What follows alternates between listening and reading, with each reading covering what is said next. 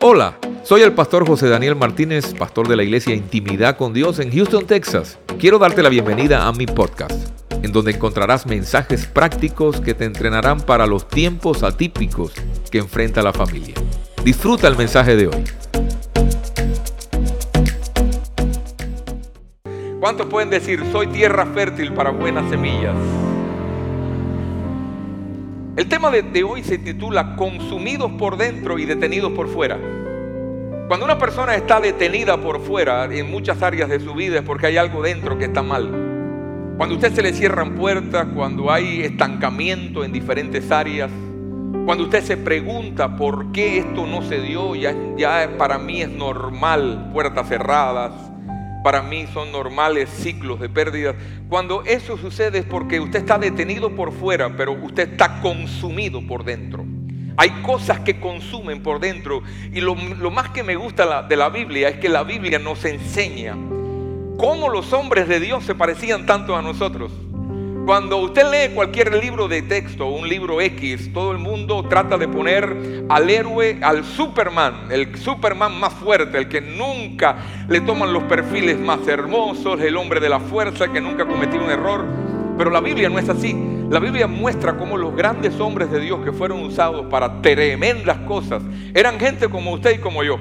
Eran gente que lidiaban con batallas, debilidades, situaciones. Y vamos a hablar un poquito de cómo Dios trató con Moisés y lo sacó y lo preparó para la gran tarea de sacar al pueblo de Egipto. Dios le, se le apareció a Moisés y le dijo, tú eres escogido para sacar al pueblo de Egipto. Pero Moisés, en primer lugar, Moisés no calificaba humanamente.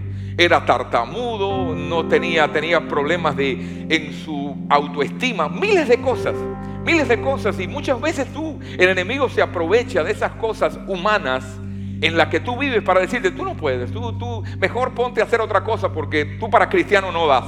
Tú no, tú no sirves para estar. Y eso es la primera mentira que usted tiene que identificar, rechazar, porque tengo que hablarle algo en este día. Tu debilidad hace a Dios más fuerte. Tu debilidad hace que Dios en ti se manifieste. Cuando tú estás débil es cuando eres fuerte. Y cuando eres fuerte, entonces cuando eres débil porque estás confiando en tu propia fuerza. Pero quiero hablarles acerca del llamamiento de Moisés y vamos a leer el libro de Éxodo capítulo 3 a partir del verso 1 y vamos a leer una historia que nos va a mover y nos va a promover en, el nombre del Señor. Apacentando Moisés las ovejas de Jetro, su suegro, sacerdote de Madián, llevó las ovejas a través del desierto y llegó hasta Horeb, monte de Dios. Y se le apareció el ángel de Jehová en una llama de fuego en medio de la zarza. Y él miró y vio que la zarza ardía en fuego, pero tenía algo diferente esa zarza. El fuego ardía, pero no se consumía. Mire, ahí está lo raro. Eso fue lo que atrajo la atención de Moisés. Lo de Moisés fue raro, porque Moisés fue atraído y movido por un movimiento raro de Dios, porque Dios se mueve de maneras raras. ¿Cuántos pueden decir, Dios se mueve raro? Si Dios es el Dios para ti que está crucificado en, una, en una cruz con un gran corazón así como una luz, como lo pintan los, como lo pintan los, los pintores y la gente de arte, mire, ese, usted está en el lugar equivocado porque ese no es el Dios de la iglesia. El Dios de la iglesia es un Dios resucitado, operando, operando de forma extraña, operando de forma extraña. La obra de Dios es extraña. Dios se aparece por donde menos tú lo esperas. Él te sorprende por donde menos pensaste encontrarlo. Entonces, viendo Jehová que él iba a ver, dice que se acercó. Eh, entonces Moisés dijo, iré yo ahora y veré esta gran visión. Moisés pensaba que estaba viendo una visión. ¿Por, ¿Por qué causa la zarza no se quema? Viendo Jehová que él iba a ver, lo llamó Dios en medio de la zarza. Y dijo, Moisés, Moisés. Y él respondió, heme aquí. Y dijo, no te acerques Quita tu calzado de tus pies porque el lugar en que tú estás, tierra santa es. Y dijo, yo soy el Dios de tu Padre, hijo de Dios de Abraham, Dios de Isaac y Dios de Jacob. Entonces Moisés cubrió su rostro porque tuvo miedo de mirar a Dios. Dios es un Dios generacional. Las maldiciones, el enemigo la opera generacionalmente. El, enemigo es experto en visitar generación tras generación para maldecir, para repetir ciclos de pérdidas, de dolor, ciclos en que se parecen a, los antiguos eh, abuelos tuyos, muertes súbitas, muertes extrañas. Muchos de ustedes se identifican con este lenguaje porque saben que en su familia muchas veces ha pasado cosas similares en diferentes tipos de generaciones. La gente ha muerto de una manera muy, eh, muy común, de una manera muy... Se parecen muchas las historias, historias de dolor, historias de pérdidas. Pero Dios es un Dios generacional también. Él visita las generaciones y Él bendice las generaciones tras generaciones. Y quiero que entienda esto, si usted está aquí es porque alguien oró por usted para que usted fuera bendecido. Alguien pidió a Dios porque un día te encontraras con Él. Alguien raro Dios usó para que le encontraras, porque Él trabaja de manera rara. Pero Moisés en ese momento, Moisés, Moisés Dios los lleva al desierto porque Moisés había asesinado a un egipcio. Dios no lo llamó a ser un asesino, pero él se metió a asesinar gente que no tenía que asesinar. Claro, lo hizo en una buena, en una buena intención porque ese egipcio estaba matando a otro. Él se metió y mató al egipcio. Pero Moisés se había convertido en una zarza, en una zarza seca, en una zarza donde su vida cambió drásticamente. De pronto, de vivir en un palacio, estaba Moisés viviendo en el desierto. Moisés, de ser un perseguidor, ahora se convierte en una persona perseguida, nada más y nada menos por Faraón por aquel que le había dicho que iba que era su abuelo, porque recuerden, Moisés era un nieto postizo de Faraón, pero de pronto se convirtió en perseguido de Faraón. Moisés se convirtió de tener verdor, de ser, de ser alguien próspero, ahora estaba en sequía total. Moisés estaba vivo, pero por dentro estaba muerto. Estaba en un desierto donde nadie lo veía, a nadie le interesaba, a nadie le llamaba la atención. ¿Sabe por qué? Porque se había secado. Hay mucha gente hoy que están secos y que creen en Dios. Hay gente que incluso vienen a los servicios de la iglesia, pero están secos por dentro. Algo un día murió, algo un día dejó de reverdecer. Y muchas veces ese tipo de gente son llevados por el viento, llevados por la circunstancia. Hoy estás aquí domingo, pero quién sabe lo que vayas a hacer el martes, dónde te vayas a meter el miércoles, con quién te vayas a juntar el jueves. Y esas cosas, esa vida, esa vida ambigua, Muchas veces esa vida indefinida nos trae pérdidas al alma, nos trae pérdidas en el corazón, nos trae pérdida de recursos. Incluso gente que caminan con grandes promesas, hoy en día están enfrentando ese tipo de pérdidas. Pero, ¿por qué? Porque el árbol seco lo primero que echa es humo. Cuando algo está seco, echa humo. cuando tiene contacto con el fuego, el fuego lo que produce es humo.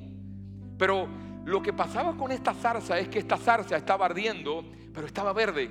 No se enroscaba, no se, no se partían las ramas. Y eso atrajo la, la curiosidad de Moisés.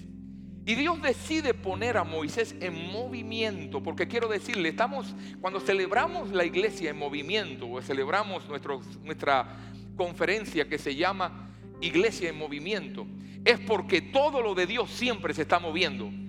La iglesia nació para estar en movimiento. Cuando la iglesia para el movimiento deja de ser iglesia y se convierte en un salón de reunión. Cuando la iglesia para el, el, movimiento, la iglesia se convierte en un lugar, en un auditorium más, donde van a recibir todos una palabra que les motiva, pero no les cambia. Les motiva, pero no los sana, no los cura. Les motiva, pero no produce en cambio.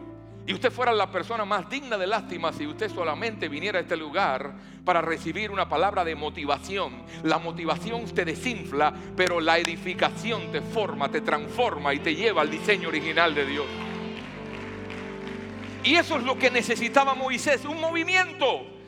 Muchos de los que están aquí necesitan un movimiento. Y yo, yo le voy a decir, alguien tiene la, por favor, ve, ayúdenme la persona que está encargada del balón. ¿Qué cosa es un movimiento? Movimiento es un cambio de posición. ¿Dónde está la persona? Por favor, ayúdenme. Movimiento es un cambio de posición de un objeto. Cuando algo es sometido a un movimiento es porque hay una fuerza interna o una fuerza externa que produce que se mueva. El balón comienza a moverse. El balón comienza a moverse. ¿Sabe por qué? Porque hay una fuerza que comienza a producir un movimiento en el balón. Uno se muda de un lugar a otro por un movimiento. uno se cambia de un estado a otro por un movimiento. Un estado de pasividad a un, a un estado de movimiento. Por eso dice la palabra que la vida del cristiano es de gloria en gloria. Aquí un tiempo de gloria, pero aquí te espera otro tiempo de mayor gloria. Dios le dice a la iglesia, la gloria primera de intimidad con Dios no va a ser menor. La gloria postrera será mayor que la primera. Oh, cuando tú caminas con la gloria de Dios, siempre vas a tener gente que espera, que está esperando que se te acabe el movimiento. Eso se termina. Se le acaba el impulso. Se le acaba el impulso. ¿Cuánta gente se han esperado, se han sentado a esperar tu destrucción? ¿Cuánta gente han esperado y se han sentado a esperar que te separes de Dios, que te separes de tu propósito? Cuando yo me casé con mi esposa, yo me casé cuando tenía 19 años y ella 17. Y siempre habían personas que nos decían, no le doy más de tres años. Eso no quiere decir que los jóvenes ahora se tienen que casar a los 14 años. ¿Oíste, mamá? Mira. ¿Sabe por qué? Había un propósito con nosotros. Donde quiera que haya un propósito hay movimiento y no se perderá nada de lo que Dios te llamó. Pero nosotros teníamos fecha de expiración. Porque yo tenía mi carácter y mi esposa tenía el suyo. Y dijeron, no, tan jóvenes así, eso, eso va a ser un desastre. Y muchos se sentaron a esperar. Pasó un año, pasó dos años, tres años, cinco años, quince años. Cumplimos treinta y tantos años ya de casados. Porque donde hay movimiento hay vida. Diga conmigo, donde hay movimiento hay vida. Tristemente, mire esto, tristemente, muchas veces son las fuerzas externas las que producen movimiento en nosotros.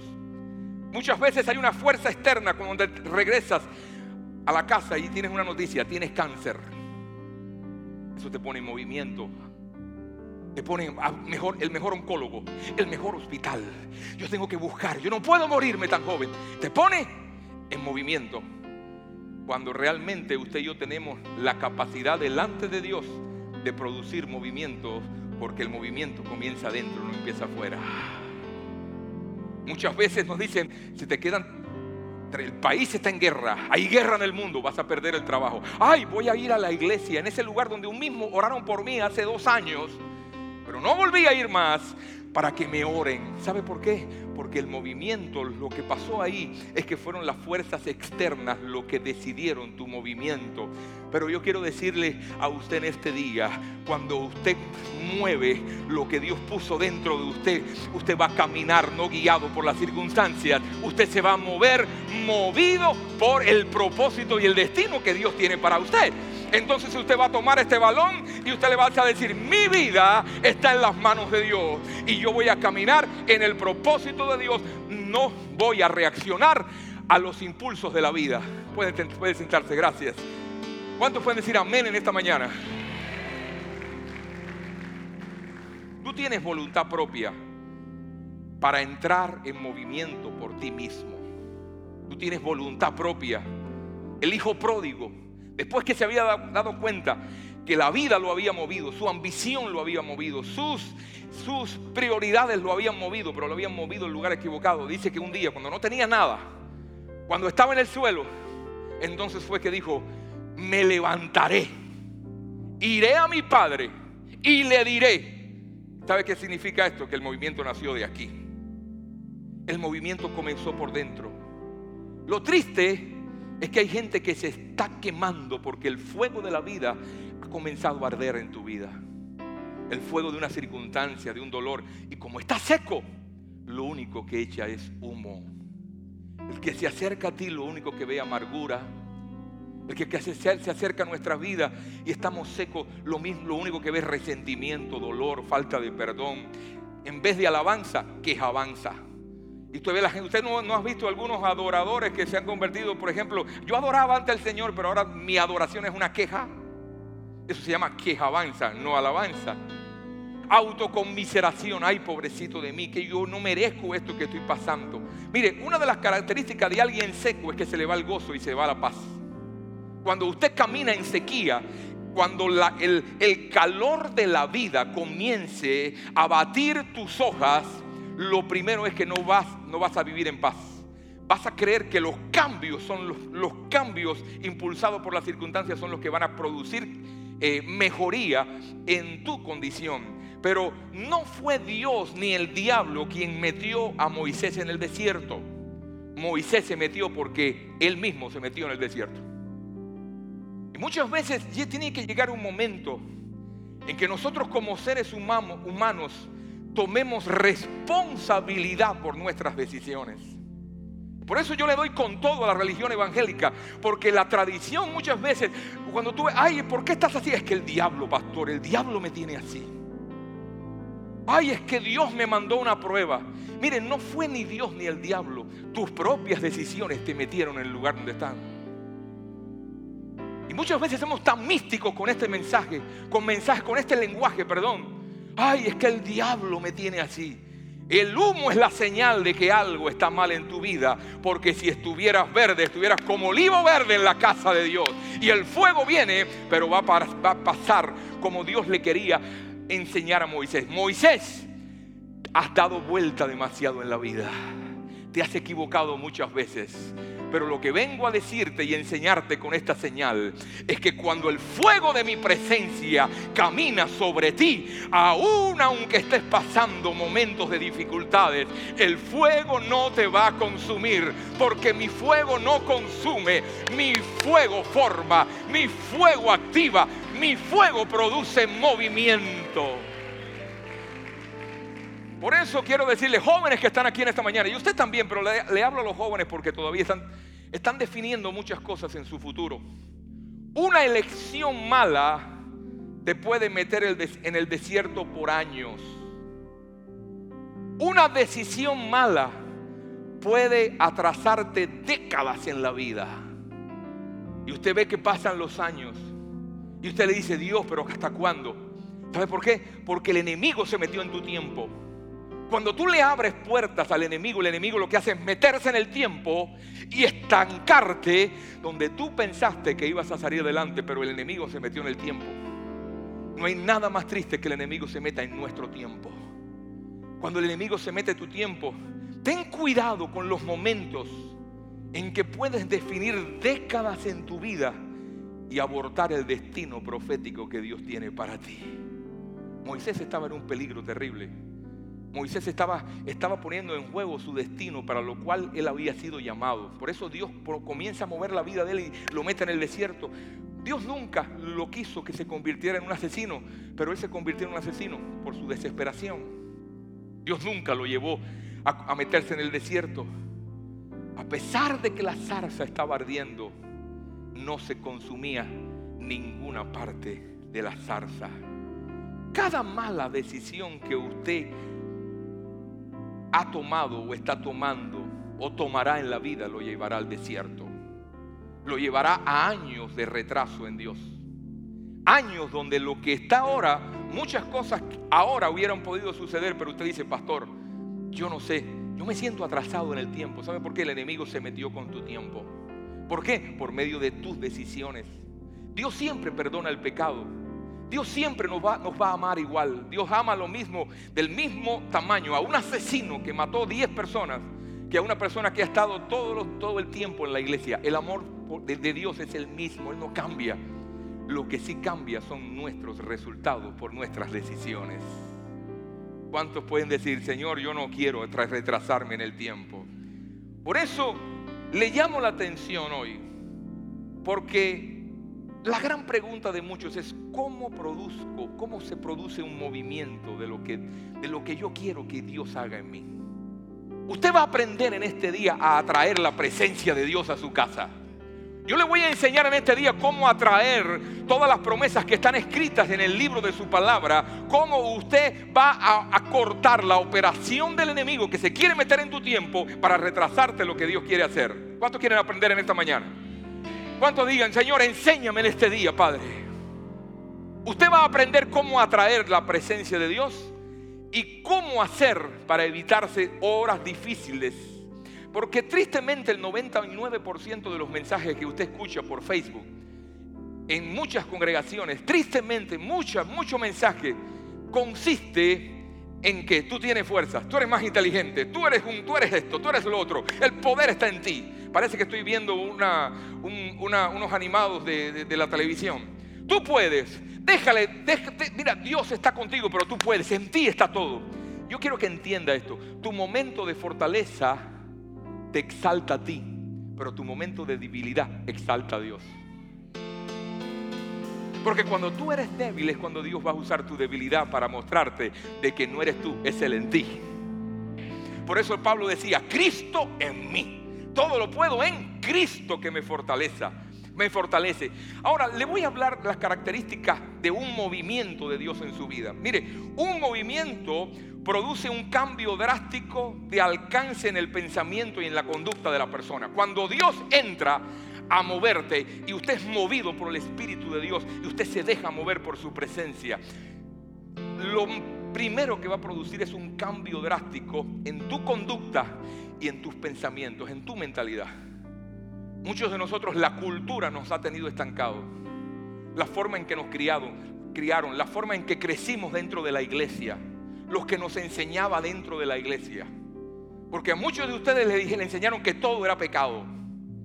Y muchos de ustedes tal vez crecieron con resentimiento por lo que le enseñaron.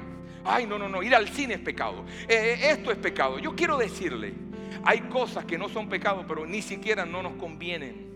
Pero muchas veces cuando te enseñan mal la teología, tú te enojas con Dios. Y tú te están enseñando a un Dios que no es el Dios de la palabra, no es el Dios de la Biblia, porque movimiento cambia mentalidad. Diga conmigo, movimiento cambia mentalidad. Segundo, movimiento reemplaza un sistema de gobierno por otro.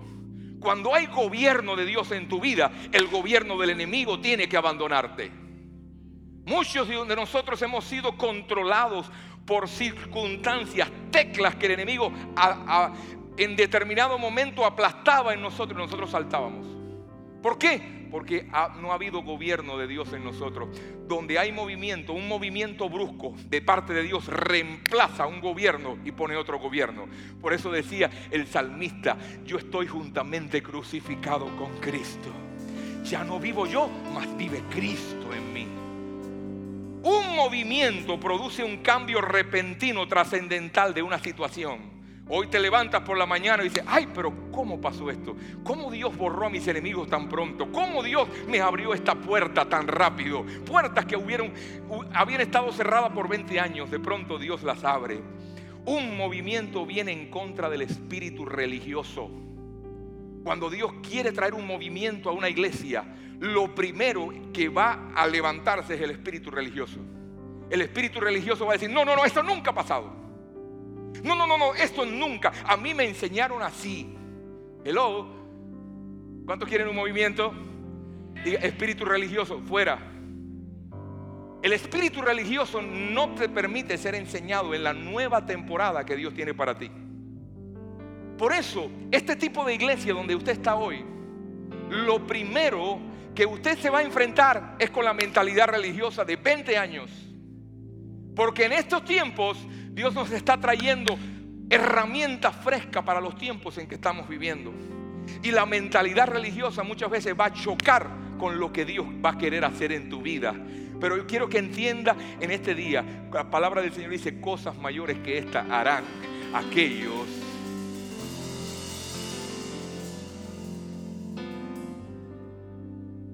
Un, un movimiento trae cambio de mentalidad. Por eso Dios tuvo que sacar a Abraham le dijo, mira, Abraham, por favor, si tú quieres en creerme, sale de la tierra, sale, sal de esta, de esta casa de campaña y mira las estrellas. Y ahora intenta contarlas. Porque cuando empezó a salir Abraham de la tienda de campaña, Dios le estaba diciendo, tus pensamientos no son mayores que los míos. Tú estás pensando en pequeño, pero yo estoy poniendo sobre tu vida multitudes y tú no te das cuenta, Abraham. Por eso cuando Dios nos llamó a esta iglesia, dijimos, lo primero que nuestra iglesia va a ser una iglesia multicultural, no será una iglesia hispana. Vendrán los hispanos, pero vendrán gente de todas partes del mundo. Gente, hoy en el primer servicio venían tantas familias, tanta gente. han venido rusos, han venido gente de todas partes. ¿Por qué? Porque donde hay un movimiento hay una atracción de la presencia de Dios y la gente no persigue hombres, la gente persigue la presencia.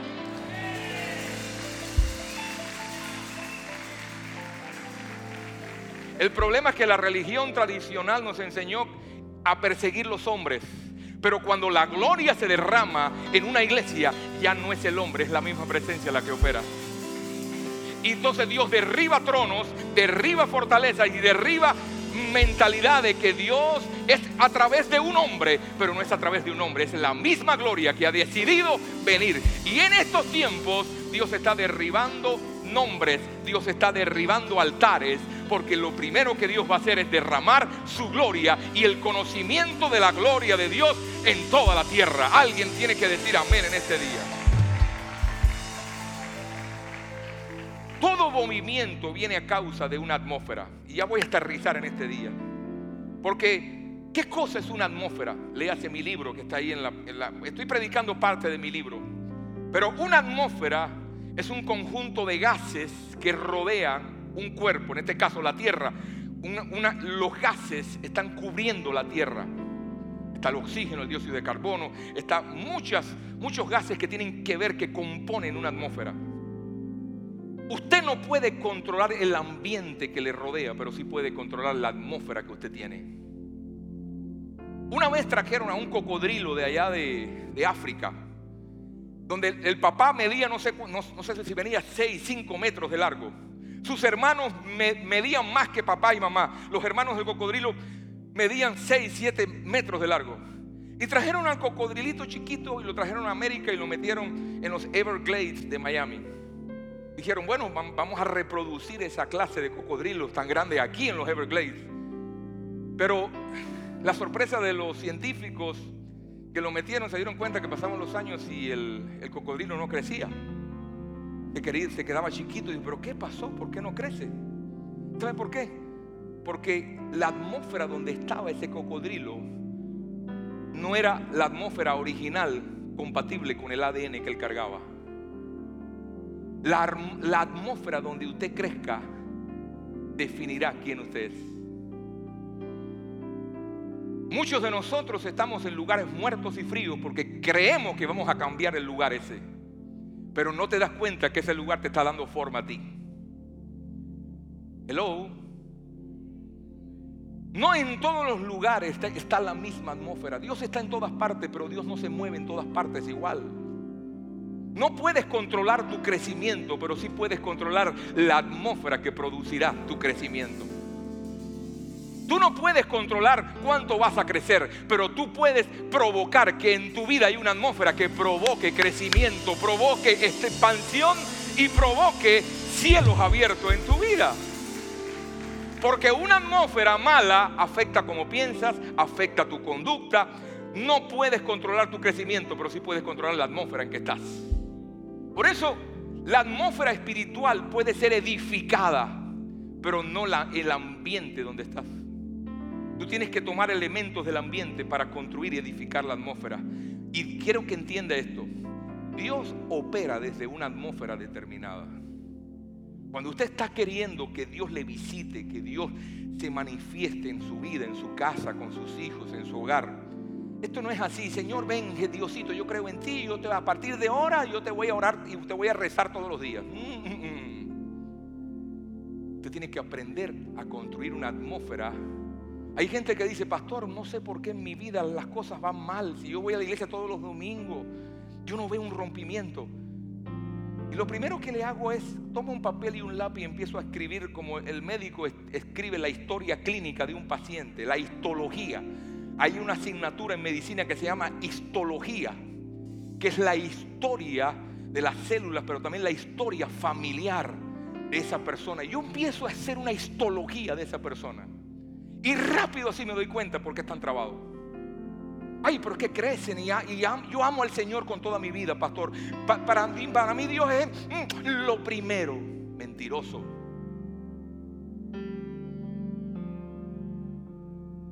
El punto es que necesitamos entender cómo se construye una atmósfera que produce movimiento en nuestra vida. Eso es lo que le vamos a enseñar en este día una atmósfera espiritual es un lugar que es propicia para que Dios se mueva. Una atmósfera espiritual es, un lugar donde es propicio para que ocurran milagros. Una atmósfera espiritual, es más, Jesús hablaba desde una atmósfera.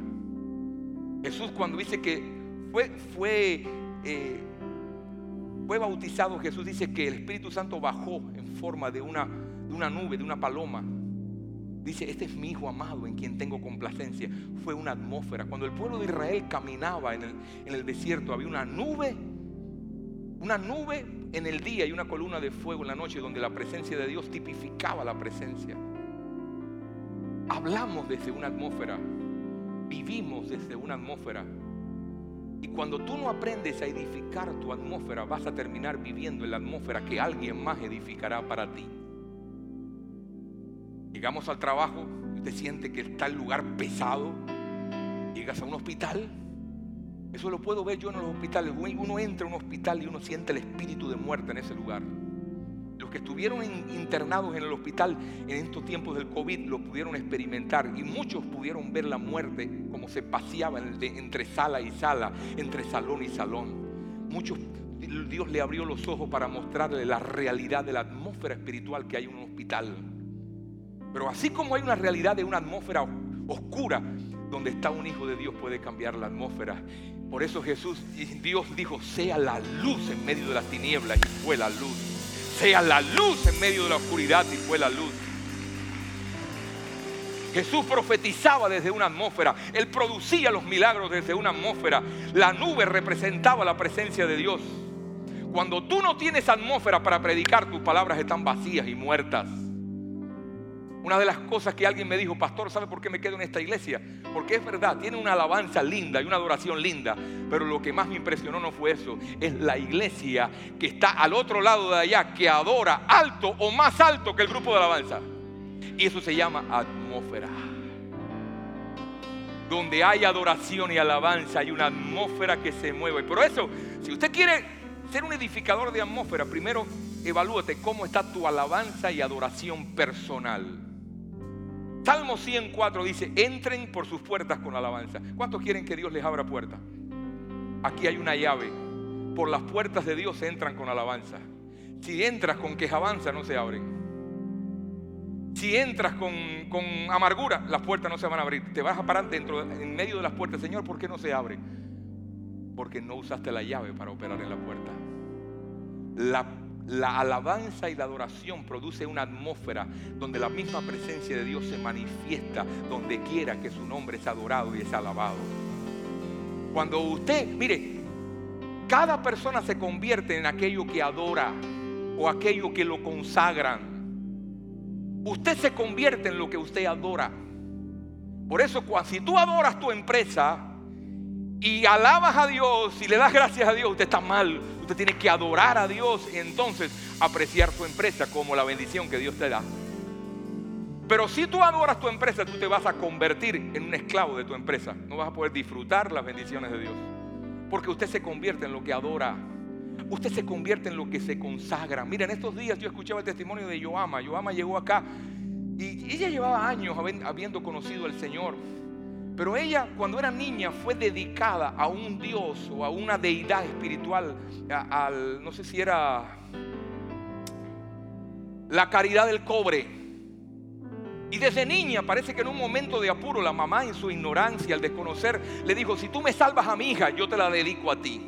Muchos de ustedes en determinada etapa de su vida tal vez estuvieron graves, tuvieron un accidente, tuvieron momentos donde tus padres, sin tú saberlo, le dijeron, Virgen de las Mercedes, si tú me salvas, yo le voy a poner Mercedita igual que tú.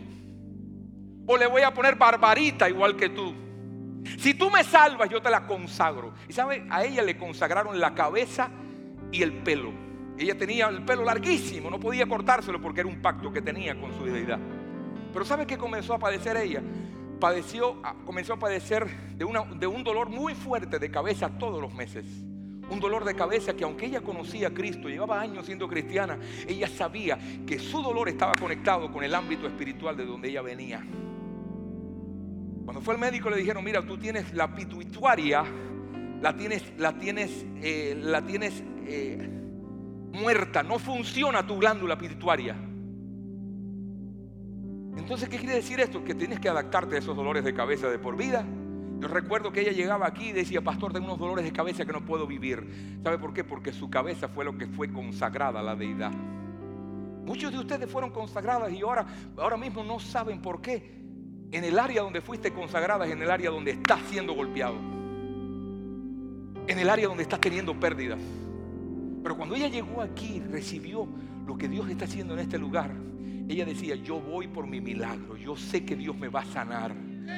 Y hoy está aquí como testimonio de que todo eso lo cual padeció por muchos años, esa enfermedad se fue porque tú tienes que cortar tu conexión con lo que antes adorabas para entrar a lo nuevo que Dios tiene para ti. La adoración y la alabanza remueve reinos.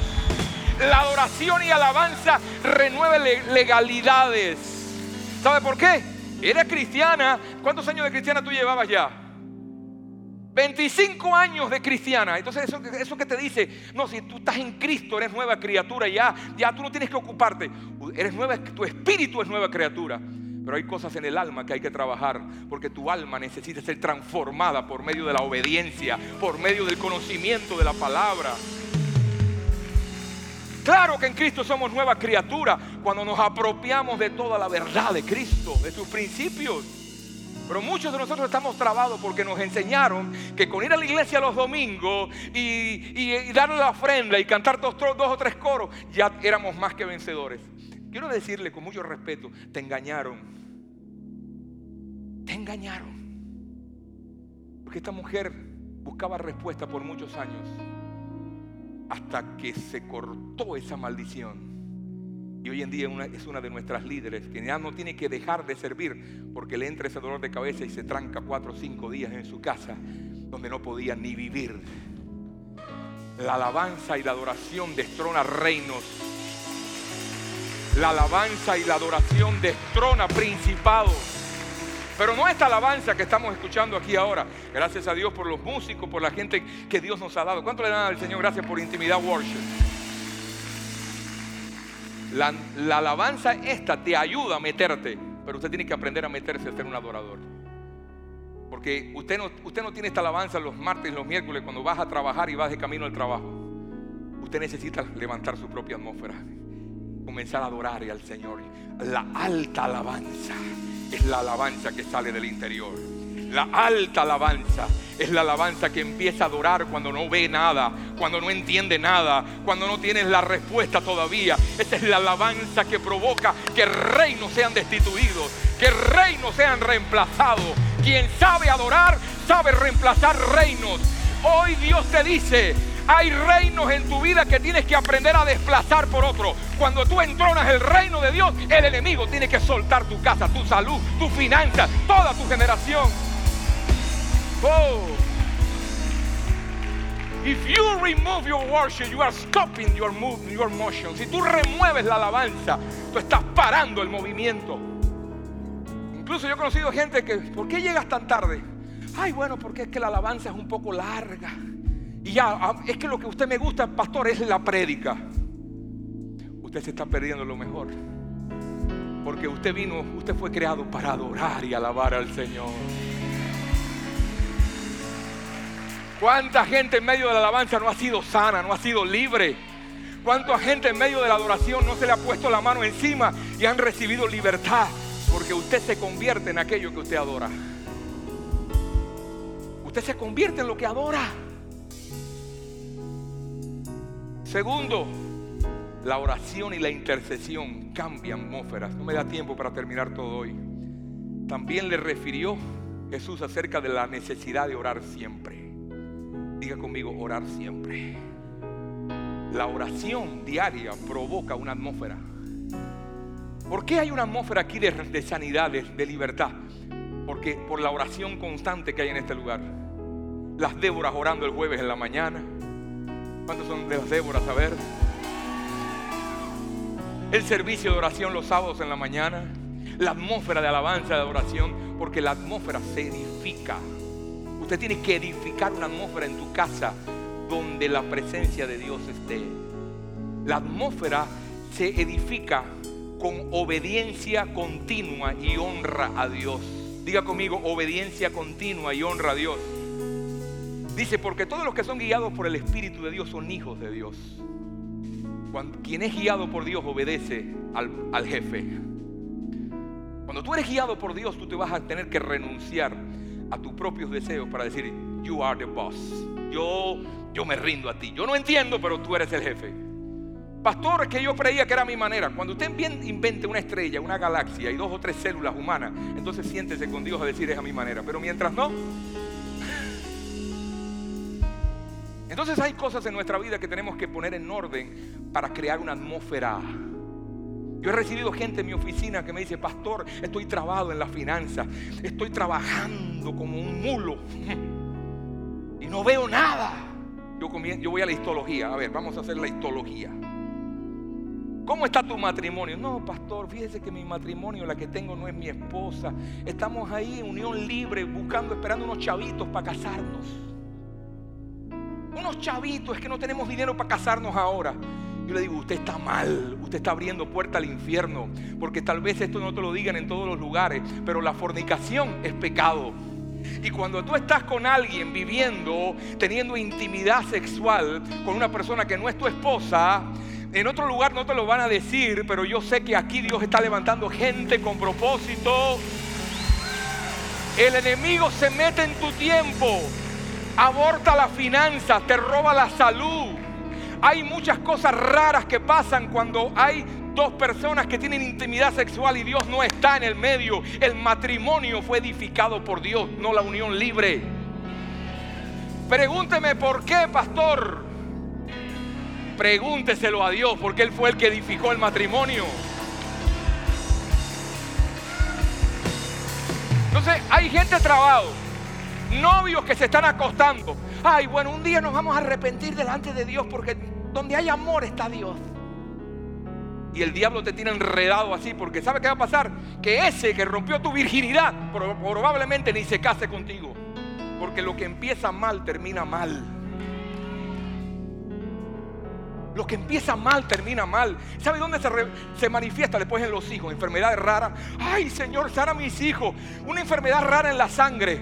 Porque le abriste puerta al enemigo. Y cuando tú le abres puerta al enemigo en tu sexualidad, la sexualidad es uno de los lugares donde ha entrado el enemigo por mucha gente para destruir familias, destruir hogares, maldecir generaciones. Porque creo, quiero, quiero que sepa esta, ninguna maldición viene sin causa.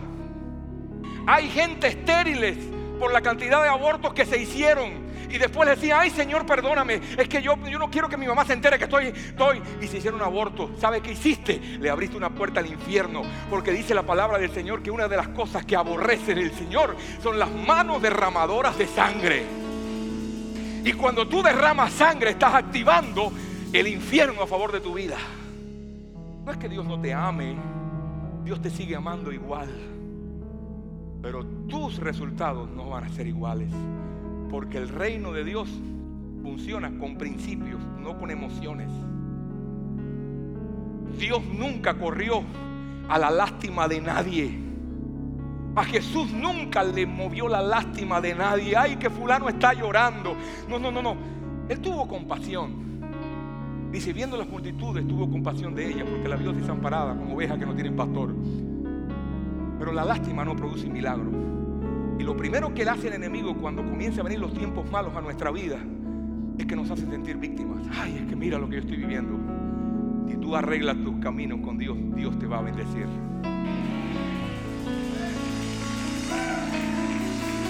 Por último, palabras. Diga conmigo, palabras. Palabras edifican atmósferas. Hay, hay matrimonios que se están pidiendo el divorcio todas las semanas y quieren que Dios los prospere. Ay, no, mi amor, yo no te lo voy a decir más. Yo te yo, perdóname, mi amor. Las palabras en tu casa edifican una atmósfera que es una pared para que Dios no te bendiga. Maldito hijo de. Y después, ay, mi amor, perdóname. Vamos a una noche romántica y piensa que en la cama todo se acaba. ¿Cuántos, cuántos quieren que yo diga la verdad o lo engañe? A ver. porque la verdad es la que hace libre.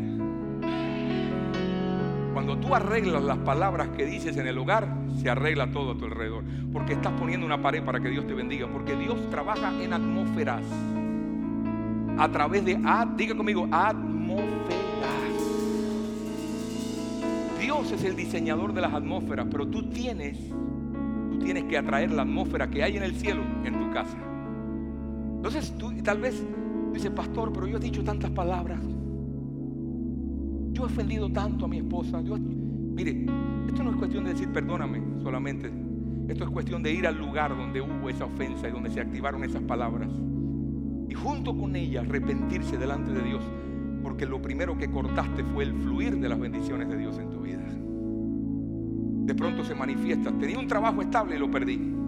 Ay, pero si hasta ahora todo estaba bien. ¿Por qué? Por las palabras que se hablaron, que rompieron las bendiciones de Dios. El mundo espiritual es muy sensible. Dice la palabra, por tus palabras serás condenado y por tus palabras serás justificado. Cada palabra que usted dice tiene que medirles. Porque una palabra te puede detener décadas en la vida. Una palabra te puede convertir a alguien de ser fértil en estéril. No, no, yo no quiero más hijos. Aquí se para la producción. Conozco muchas mujeres que han dicho así, se han quedado estériles. Cuidado con las palabras que las palabras son edificadoras de atmósfera. Cuando, llegues a tu casa vas a ir al lugar, al último lugar donde hubo el último pleito en tu casa. Le van a pedir perdón a Dios y le van a decir, Señor, nosotros queremos atraer las bendiciones a nuestra casa. Porque nosotros no somos egipcios, nosotros somos hijos de Dios. Tú no eres egipcio, las maldiciones eran para los egipcios, no para el pueblo de Dios. Tú no eres egipcio. Las maldiciones, las diez plagas eran para los, egipcios, no para el pueblo de Dios. Y usted tiene que tener cuidado porque en estos tiempos de tantos, de tantos sacudimientos, de guerra, de escaseces, de problemas, recuerda cuando yo le dije a principio de año, 2022 será un año de mayor sacudimiento, prepárese. Pero también le voy a decir, será un año donde la gloria de Dios será vista como nunca antes en tu casa.